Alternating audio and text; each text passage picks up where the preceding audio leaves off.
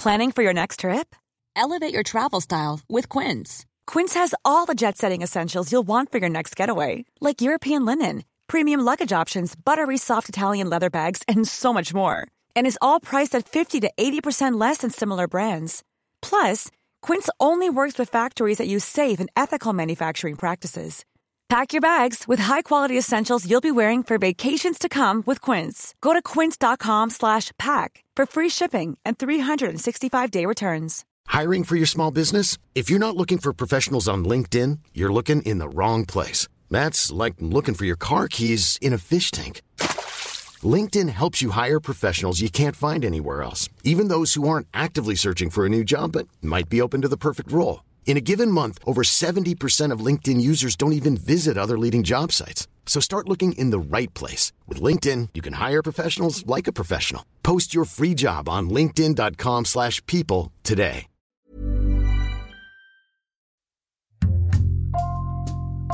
Bonjour, c'est Jules Lavie pour Code Source, le podcast d'actualité du Parisien.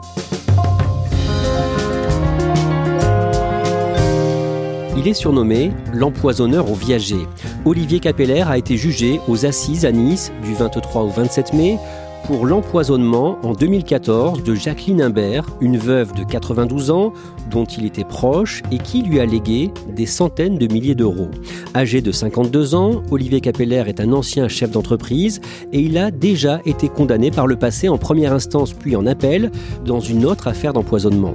Cet épisode de Code Source est raconté par Louise Colcombé, journaliste au service police-justice du Parisien.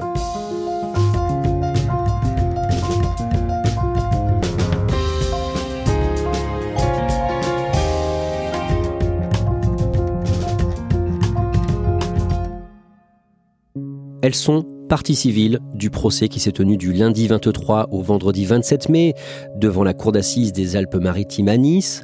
Louise Colcombé, présentez-nous d'un mot les sœurs Rancurel. Les sœurs Rancurel, donc euh, c'est leur nom de jeune fille. Euh, il s'agit d'Evelyne et de Marie-Martine. Elles sont veuves, désormais elles sont retraitées. Elles vivent toutes les deux sur la côte d'Azur, euh, près de Cannes. Louise Colcombé, on va débuter ce récit en 2014. À l'époque, les sœurs Rancurel ont une grande tante de cœur qu'elles aiment beaucoup et qui vit à Cannes dans un appartement, une certaine Jacqueline. C'est une amie euh, de leur père, très proche amie. Elle s'est mariée avec euh, Émile, surnommé Milou. Ils forment un couple fusionnel, euh, ils vivent sur la côte. Et Émile a monté une entreprise de vente et de réparation d'amortisseurs dans laquelle Jacqueline participe. Et en fait, tous les étés, ils reçoivent ces deux petites filles, parce qu'ils n'ont pas eu la chance d'avoir des enfants. Elles ont à l'époque trois mois de vacances hein, l'été, donc elles viennent tous les étés de Paris sur la côte avec ce couple qui est un peu comme des parents de substitution. Elles racontent, les sœurs, qu'elles partent en Solex faire les livraison d'amortisseurs avec Jacqueline. C'est euh, vraiment leur souvenir de petite fille. Et donc pas de lien de sang, mais pour les sœurs Rancurel, Jacqueline compte énormément. Depuis quelques années, Jacqueline Imbert s'est rapprochée d'un ancien voisin beaucoup plus jeune qu'elle, un certain Olivier Capeller. Qui est-il à ce moment-là? Olivier Capeller est un homme qui a à l'époque une petite quarantaine d'années. C'est un, homme qui euh, présente bien, toujours bien habillé, beaux costumes, euh, montres euh, de luxe. Il les collectionne, il est, roule en berline. C'est un chef d'entreprise qui a du succès, un beau train de vie. Il a connu Émile et Jacqueline parce qu'ils vivaient dans le même immeuble. Ils ont été ensemble au conseil syndical et à la mort euh, d'Émile en 2009, il s'est beaucoup rapproché de Jacqueline qui était très seule. En 2014, Olivier est très présent aux côtés de Jacqueline. Que fait-il pour elle et avec elle? Alors déjà, il vient la voir, il s'occupe d'elle, il déjeune avec elle deux fois par semaine, il l'appelle tous les jours, il s'occupe de régler des choses administratives, simplifier un peu euh, tous ses comptes en banque. Il l'a même aidé euh, à aller choisir son cercueil en prévision de, son éventuel décès. Ils vont aussi au restaurant de temps en temps. Et même, il venait voir au petit matin en allant travailler si elle dormait, si elle était euh, bien en vie, et lui faire un baiser sur le front vers 4 heures du matin. Le 2 novembre 2014, Jacqueline fait un malaise. C'est Olivier euh, Capeller qui la trouve. Il passe la voir euh, un peu plus tard ce matin-là et il la trouve euh, dans un état grave. Elle, elle a de la fièvre, elle n'arrive plus à articuler, elle a des râles, on comprend pas ce qu'elle dit, elle a des pulsations beaucoup trop fortes. Donc il appelle le, SAMU. On a l'enregistrement hein, qui a été diffusé à l'audience et donc on entend effectivement les râles. Il lui dit je suis là, je suis là, il essaie de la rassurer et donc c'est lui qui prévient les secours. Jacqueline est donc hospitalisée à Cannes. Que se passe-t-il ensuite? Elle va rester deux jours euh, dans le coma et puis euh, elle va finalement décéder. À l'époque, on pense à un choc septique, c'est-à-dire une infection, notamment pulmonaire. Ce qui est assez frappant à ce moment-là, c'est qu'Olivier Capeller prend les rênes en fait de l'hospitalisation. Il se présente aux soignants comme son filleul et euh, l'une des sœurs en querelle qui est présente, elle va être choquée parce qu'elle entend tout de suite qu'il dit surtout pas d'acharnement thérapeutique. Ce qui l'étonne parce que lui aussi dit que c'est sa marraine de cœur et qu'il l'adore. Et la brutalité de ces mots-là va la faire tiquer à l'époque un petit peu. Après sa mort le 4 novembre, les sœurs Rancurel découvrent qu'elles ne vont rien hériter de leur grande-tante de cœur.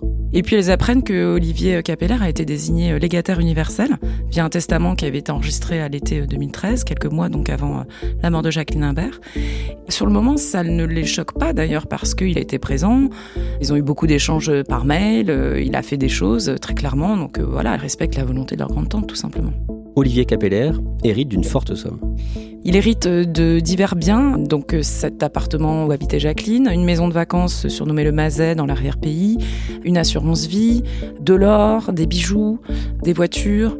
Si on retire les 60% d'imposition euh, de frais de succession, on arrive quand même à un total de 350-370 000 euros. L'histoire aurait pu s'arrêter là, mais les sœurs Rancurel lisent presque tous les jours un journal, Nice Matin, et le 12 avril 2017, donc trois ans plus tard, Evelyne Rancurel sur un article intéressant. Oui, en fait, c'est une interview de l'avocat de l'époque d'Olivier Capeller qui euh, explique dans Nice Matin euh, que son client, euh, un certain Olivier C, poursuivi pour trois empoisonnements sur une vieille dame nommée Suzanne Bailly, qui n'est pas décédée, qui a survécu à ces trois empoisonnements, est totalement innocent et que, voilà, on est sur une erreur judiciaire. Là, Evelyne tic. Olivier C une vieille dame dans le sud qui meurt subitement, ça lui rappelle quand même une histoire. Et donc, euh, elle est prise d'un doute. Elle appelle immédiatement sa sœur, elle lui dit Olivier C, etc. Et elles font le lien, elles se disent, bon, c'est forcément Olivier Capeller, et elles vont voir la police. Elles tombent sur le directeur d'enquête de l'affaire Bailly, elles leur livrent leurs doutes. Est-ce que Olivier C, c'est bien Olivier Capeller Elles ont immédiatement la confirmation.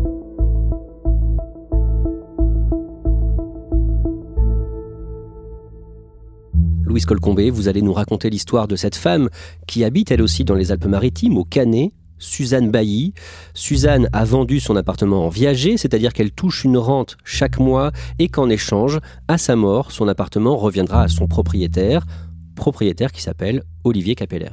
Oui, Suzanne Bailly, c'est une, euh, femme euh, de caractère qui euh, vit seule. Elle vit entre Belfort et le Canet, où elle passe une grande partie de l'année dès qu'il fait beau. L'âge avançant, elle vend son appartement en viager à Olivier Capeller, qui se fait assez discret les premiers temps et puis qui, sur la fin, va venir la voir beaucoup plus souvent.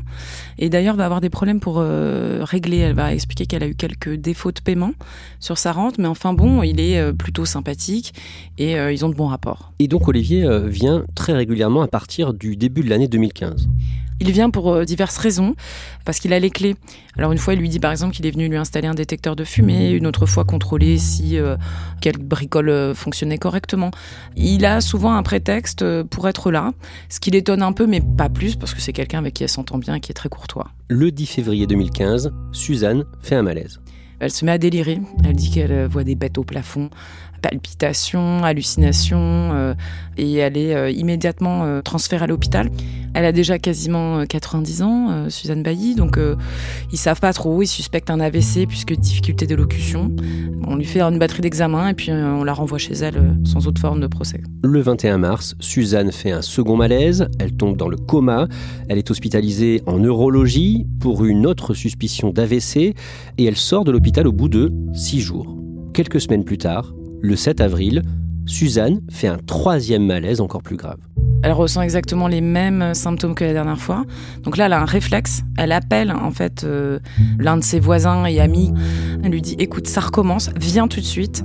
Et quand il arrive sur place, elle lui dit "Goûte l'eau. Elle est amère." Il se sert un verre d'eau sur le moment d'ailleurs, et il va pas sentir spécialement ce goût amer. Il suit l'ambulance hein, jusqu'à l'hôpital pour être sûr que Suzanne est bien prise en charge. Suzanne est prise en charge, mais lui aussi se sent mal après ça. Oui, en fait, il est en train de rentrer chez lui. Il se sent très mal, il arrive à peine à se garer. Sa femme va d'ailleurs raconter qu'elle va le trouver quasi agonisant sur le paillasson euh, de leur appartement. C'est elle là qui prévient les secours. Et là, quand il est transporté à Cannes, à l'hôpital, avec les mêmes symptômes que Suzanne Bailly, qui sont quand même étranges, là, les soignants vont faire tilt. L'hôpital prévient la police immédiatement, Olivier Capeller est interpellé, des analyses sont effectuées sur le contenu de la bouteille d'eau de Suzanne. Et on va retrouver une molécule euh, un peu méconnue qui s'appelle l'atropine. L'atropine, c'est un accélérant euh, cardiaque qui peut réguler les battements du cœur, qu'on peut effectivement utiliser à l'hôpital, et qui s'utilise aussi dans des colliers pour animaux. Et euh, on va justement trouver en perquisition chez euh, Olivier Capeller du collier pour chien qui contient de l'atropine, qui a été prescrit pour son bulldog qui s'appelle Calvin. Olivier Capeller clame son innocence pendant sa garde à vue. Oui, il jure ses grands dieux qu'il n'y est pour rien, que s'il a du collier, c'est pour son chien. Il va d'ailleurs euh, fournir les prescriptions des vétérinaires hein, qui existent. Il ne comprend pas.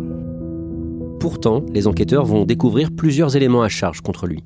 Oui, ils vont notamment euh, fouiller ses ordinateurs, ses tablettes, et ils vont trouver le mot atripine ça ressemble quand même étrangement à atropine, tapé dans les mois qui ont précédé les malaises de Suzanne Bailly. Il y a des consultations euh, de sites pharmaceutiques en Belgique, en Suisse et en Allemagne. Et notamment, il y a une autre recherche euh, sur le chlorure de potassium, qui est une autre substance létale. Donc, effectivement, entre le collier pour chien et l'atropine dans les recherches Internet, ça fait beaucoup et l'enquête révèle que le matin même du malaise du 7 avril de Suzanne, il s'est introduit chez elle. Alors ça, c'est une des voisines qui le raconte, puisque voilà, c'est une sorte de grande colonie de vacances, cet immeuble avec toutes ces vieilles dames qui sont copines. Et puis, euh, ce matin-là, c'est un mardi, Suzanne, le mardi, elle va chez le coiffeur. C'est réglé comme du papier à musique. Et sa voisine entend euh, un grand boom euh, dans la salle de bain, donc elle s'inquiète, elle vient, elle frappe à la porte, elle lui demande si tout va bien. Et euh, là, elle entend une sorte de grognement un peu aigu. bon, ça ressemble pas trop à Suzanne, mais elle pense que c'est elle. Et surtout, son téléphone sonne. Donc elle remonte chez elle pour décrocher. Il n'y a personne au bout du fil. Et quand elle redescend, il n'y a plus personne. L'appartement est vide. Ce qu'on va apprendre, c'est que c'est bien Olivier Capeller qui était dans la salle de bain à ce moment-là. Le grognement, c'est lui. Et qu'en en fait, pour se défaire de cette voisine un peu collante euh, ou trop curieuse, euh, c'est lui qui compose son numéro, parce qu'il a le numéro de tout le monde dans l'immeuble, pour l'éloigner. Et en fait, avec sa téléphonie à lui, on va réussir à prouver qu'il a passé ce coup de fil, qu'il était sur place et qu'il a profité du fait que Suzanne était chez le coiffeur pour s'introduire chez elle. Et donc, on pense pour mettre la tropine dans la bouteille d'eau.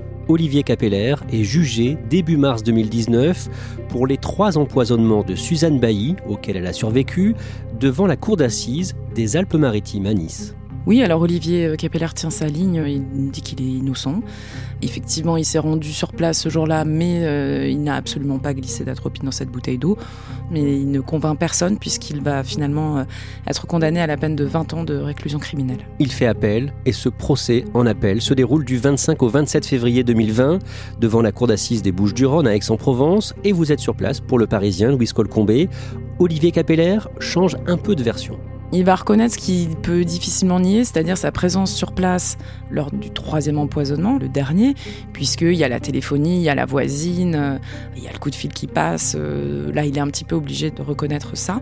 Et du coup, il va reconnaître cet empoisonnement-là, il va reconnaître qu'il a glissé, c'est son mot, de l'atropine dans la bouteille d'eau de Suzanne Bailly, mais pas pour la tuer, il dit, il dit qu'en réalité, il voulait juste la rendre malade, non pas la tuer. Pourquoi? Parce qu'en fait, euh, elle vivait aussi la moitié de l'année à Belfort. Il aurait souhaité qu'elle reste à Belfort toute l'année pour que lui puisse revendre le viager parce qu'il avait besoin d'argent à ce moment-là. Louis Colcombé, est-ce qu'au cours de ces deux procès, le premier puis euh, celui en appel, on en apprend plus sur sa personnalité? Oui, alors Olivier Capeller, c'est le benjamin d'une fratrie de trois. Il a un grand frère, une, une petite sœur. Ses parents sont issus de la classe moyenne. Son père est boucher de formation. Il va rentrer dans une entreprise de vente de viande en gros. Et lui-même, il va pas faire d'études. Il a eu, semble-t-il, des problèmes de dyslexie. Alors, ce qui est étrange, c'est qu'il raconte un peu à tout le monde, et notamment aux enquêteurs de personnalité qui sont censés retracer votre parcours pour la justice, en disant qu'il a le bac. Alors qu'on sait qu'il a arrêté en quatrième et qu'il a jamais eu le bac. Il a une tendance à embellir les choses, à raconter des choses fausses. Et puis, euh, ce qu'il entreprend n'est pas toujours une réussite. Par exemple, bon, il a travaillé dans la restauration, puis il a repris deux magasins de vêtements qu'il a coulé assez rapidement. Et en fait, quand il était en difficulté financière, il s'est servi dans la caisse. Il a voulu euh, prolonger euh, l'expérience, mais ça a été raté. Résultat, il a été euh, sanctionné et il a été condamné à six mois de prison pour abus de biens social. Il a aussi fait des usurpations d'identité. Notamment de son frère pour ouvrir un compte en banque et même du fils d'un voisin. On ne sait pas pourquoi, mais ça, c'est des choses qui remontent déjà aux années 90. Euh, Par ailleurs, il a des problèmes de santé. Oui, alors euh, il a fait un, infarctus en 2006. C'est d'ailleurs une des raisons qui explique, selon lui, pourquoi il a euh, investi dans des viagers. C'est-à-dire que pour un investissement normal, il faut pouvoir que les banques vous prêtent, mais quand vous avez des gros problèmes de santé, ils sont frileux. on va aussi apprendre qu'il a contracté le VIH. Il est séropositif depuis l'année 1999, c'est du moins le moment où il l'a appris. Là aussi, c'est euh, quelque chose qui l'empêche d'emprunter aux banques. Et il a transmis le VIH à son épouse. Elle le contracte en 2009, elle l'apprend par hasard vraiment. Elle, elle dit qu'elle ne l'a jamais su, que son mari l'avait jamais informé. Et pourtant, lui, à tous les procès, va à chaque fois redire bien sûr que si, elle savait, elle savait, elle savait. Le 25 février, Olivier Capeller est condamné par la Cour d'assises des Bouches-du-Rhône à 25 ans de prison. Pendant ces deux procès, les sœurs Rancurel étaient dans la salle d'audience, dans le public, mais elles aussi ont porté plainte contre Olivier Capeller et suite à leur plainte, le corps de leur grande-tante de cœur, Jacqueline, est exhumé. On va l'exhumer presque trois ans après sa mort. Et pourtant, on va pouvoir analyser le foie, euh, les cheveux de Jacqueline Imbert. Et on va y retrouver des quantités importantes d'atropine. En réalité, 45 fois la dose thérapeutique. Le procès d'Olivier Capeller pour l'empoisonnement de Jacqueline Imbert s'ouvre le lundi 23 mai à Nice. Il est comment quand vous le voyez dans le box des accusés Il a les cheveux grisonnants, il a pris du poids, il est bien vêtu quand même, toujours euh, une belle apparence, euh, avec euh, un polo de marque. Mais on sent que c'est quelqu'un qui a perdu de sa superbe par rapport aux photos qu'on pouvait voir où il était toujours bien habillé avec ses montres de luxe et ce teint toujours bronzé avec des lunettes de soleil. Au cours de ces cinq jours de procès, on va avoir des précisions sur ce qu'il s'est passé en 2014. La femme de ménage de la victime raconte le comportement ambigu de l'accusé avec Jacqueline. Il lui laisse tous les jours des petits mots dans sa boîte en lui disant je serai là jour et nuit pour vous, Jacqueline, etc. Il met des petits cœurs, des petites fleurs. Donc elle trouve ça quand même très très ambigu. Elle dit qu'elle a l'air amoureuse. Tous ces petits mots, ils sont épinglés dans sa cuisine. Enfin voilà, elle a les yeux qui pétillent quand il arrive. Il y a quelque chose d'un peu étrange. Olivier Capeller a vendu tous les biens de Jacqueline très vite après sa mort. Et un commissaire-priseur vient témoigner à la barre. Il raconte qu'Olivier Capeller lui a demandé de venir faire l'inventaire de tous les biens de la vieille dame en vue de cette vente et que le rendez-vous a été pris avant même son décès. La question qui est très importante, puisque là on parle d'empoisonnement avec préméditation, c'est de savoir quand ils avaient pris rendez-vous. Cet homme-là, il dit c'était au moins une semaine à l'avance. C'est-à-dire que si Olivier Capeller prend rendez-vous pour faire un inventaire de biens à vendre, c'est qu'il sait que Jacqueline, une semaine plus tard, elle sera plus là. Un ami de 50 ans de Jacqueline s'étonne aussi d'un détail. Oui, parce qu'une des premières choses qu'Olivier Capeller va faire, alors que Jacqueline est encore euh, dans le coma, hospitalisée, c'est d'aller vider son réfrigérateur et de le nettoyer, le congélateur aussi. C'est quand même pas commun. Et pour cet ami, pas de doute, Jacqueline était sous l'emprise d'Olivier. Oui, cet ami, en fait, c'est le mari d'une petite cousine. Et euh, avec euh, sa femme, ils étaient en train de s'installer à Cannes pour se rapprocher justement de Jacqueline pour qu'elle soit moins seule. Et les temps derniers, c'était très étrange parce qu'elle leur avait fait la tête sans raison. Euh, elle avait un comportement un peu étrange. Elle ne parlait que d'Olivier ça lui a pas semblé euh, normal. En fait, il s'est posé la question lui. il va même dire au sœur en querelle faites faire une autopsie parce que tout ça est très étrange.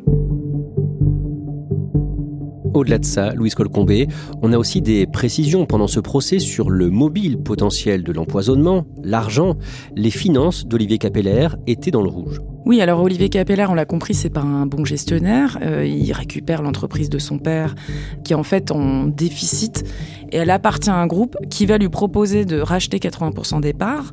Mais semble-t-il, c'est un très mauvais deal pour lui. Il l'achète, il se porte caution à hauteur personnelle de 700 000 euros, ce qui est énorme. Son salaire est divisé par deux parce qu'il mène grand train. Il a la belle vie, il adore les montres de luxe, il a des belles voitures, avec sa femme, voyage, etc. Sauf qu'au début, il gagne 7 000 euros, et puis euh, l'année d'après, il gagne plus que 3 500. Il continue à dépenser autant. Son entreprise, elle coule. À un moment, il va faire tout un montage financier, mais en fait, il met tous ses biens dans la balance, les viagers. Et au bout d'un moment, il est pris la gorge. À partir du printemps 2014, donc six mois avant que Jacqueline Imbert meure, il n'a plus un sou. Au terme de ce procès, le soir du vendredi 27 mai, peu après 20 h Olivier Capeller est condamné à la peine maximale qu'il encourait, la perpétuité, avec une peine de sûreté de 22 ans. Louise Colcombé, que disent de lui les sœurs Rancurel elles sont écœurées par un des aspects qui est le sordide dans le sordide, c'est-à-dire que Olivier Capeller retrouve Jacqueline le 2 au matin agonisante, mais ce qu'on pense, c'est qu'en fait c'est le premier novembre, donc jour de la Toussaint, qu'il a sans doute introduit la tropine dans sa bouteille, puisqu'elle n'était pas là ce jour-là. En fait, Jacqueline, elle est allée fleurir la tombe de son défunt mari. Et ce qui leur brise le cœur, c'est de se dire que sans doute elle est en train de fleurir la tombe de son mari un jour de Toussaint, quand en fait, pendant ce temps-là, Olivier Capeller était en train d'introduire du poison dans sa bouteille d'eau. Louise Colcombé, Olivier Capeller avait acheté au total 5 appartements en viager est-ce qu'on sait s'il a pu faire d'autres victimes? Alors la justice s'est évidemment posé la question. En regardant son patrimoine, on a vu qu'il avait plusieurs appartements viagers, dont l'un qu'il avait acheté au début de ses investissements, euh, en 2009, qui appartenait à une certaine Janine. Et euh, Janine euh, est décédée subitement au bout de sept mois. Donc on a demandé à son, seul héritier, qui est un petit neveu éloigné, s'il donnait son accord pour une exhumation et vérifier qu'il n'y ait pas un poison dans son corps, ce qu'il a refusé. Donc on ne saura jamais avec certitude si cette euh, Janine est morte de sa belle mort ou si elle a été elle aussi empoisonnée.